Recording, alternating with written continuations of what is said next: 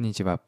株式会社ライフシェアウェブ広告マーケターの小玉浩一郎です。このポッドキャストでは主にウェブ広告に関しての成功事例やノウハウについてお話をしていきたいと思います。はい。で、私はですね、株式会社ライフシェアの Web 広告のま運用、クライアントさんの代理の広告の運用などもしております。はい。で、弊社のま Web 広告の運用の強み、特徴っていうところなんですけども、まずですね、平均 CPA1000 円以下で集客をするってことを実現しております。そして、利益につながるしっかりと黒字化できる広告の運用っていうのも実現をしております。で、あとですね、初心者からでも可能なシンプルなま広告の運用ですね、初心者に優しい広告の運用の仕方っていうのも研究をした結果、ま体系化することができております。そして毎月数百名をですね、広告からエバーグリーンに集客をし続けております。であとですね、まあ、動画広告を1本変えただけで集客後の商品の購入率がですね、2倍になったっていうような、まあ、お話もあったりします。はい、で早速本日のテーマに入っていきたいと思うんですけども、本日はですね、Facebook 広告のクリエイティブテストをするときの注意点ってお話をしていきたいと思います。で本日は広告のテストをしていく上での、まあ、注意点っていうとこになるんですけども、これをお話をしていきたいと思います。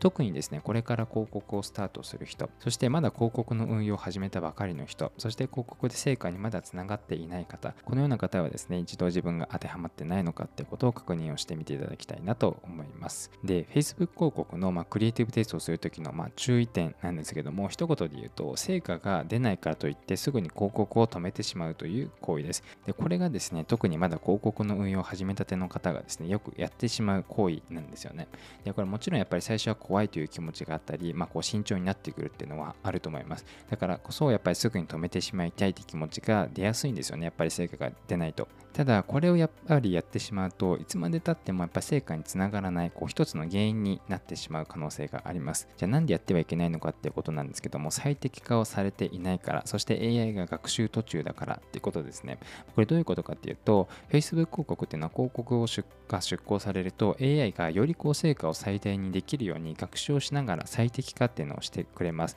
でこの最適化にはやっぱりある程度の時間がかかってくるわけです。で特に情報収集中っていうふうにまあ、表記されている時ですね、情報収集中って表記がされている時はですね、できる限りですね、広告をいじらないことをお勧めします。で基本的に広告っていうのは情報収集されて最適化された時にアクティブというような表記に変わります。ただですね、情報収集中という表記でもあまりこう成果につながっていない、ずっと成果につながっていないというような広告は止める必要がある場合があります。なので、あなたがどのくらいの基準を超えたら広告を停止するのかっていうこう基準値を必ず設けてください。で例えばですね何円消化されても CPA が何円だったら止めるっていうような、まあ、こういうまあ基準値っていうのを設けてください。広告を止める基準値ですね。この基準を設ける時のまあコツなんですけどもまず CPA がいくらまでなら利益が出る状態かそして広告を出し続けられる状態がこれを必ずあの明確にしてください。でその上で広告を止める基準っていうのを設定してください。でこの部分はですね、まあ、ビジネスの規模によっては結構異なってくる部分で例えば最終的に2ヶ月で回収できれば利益が出ればいいとか、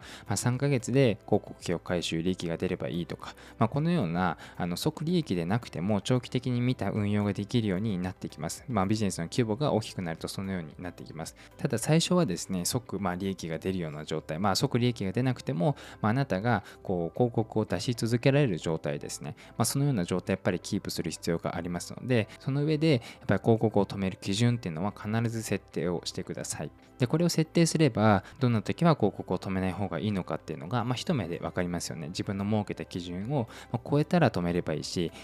超えなかったら止めないっていう風に判断ができますよね。なので、このような基準をですね、一つ設けていただくと、あの結構広告の運用はしやすいのかなと思います。はい、で今回はですね、広告のクリエイティブのテストをするときの注意点というお話をしてきました。ぜひ広告の運用していく際にですね、参考にしていただければなと思います。あとですね、CPA を安く集客するコツだったりとか、広告から集客して売り上げにつながりやすくするコツだったりとか、広告申請に通過しやすくする配信のコツ、このようなことをですね、動画コンテンツにまとめております。ぜひ興味がある方はですね、ポッドキャストの説明欄のリンクをポチッとクリックして受け取ってみてください。あとですね、今後の配信の見逃しのないよう、ぜひ、ポッドキャストのフォローもお願いします。それでは今回のコンテンツは以上になります。最後までご視聴いただきありがとうございました。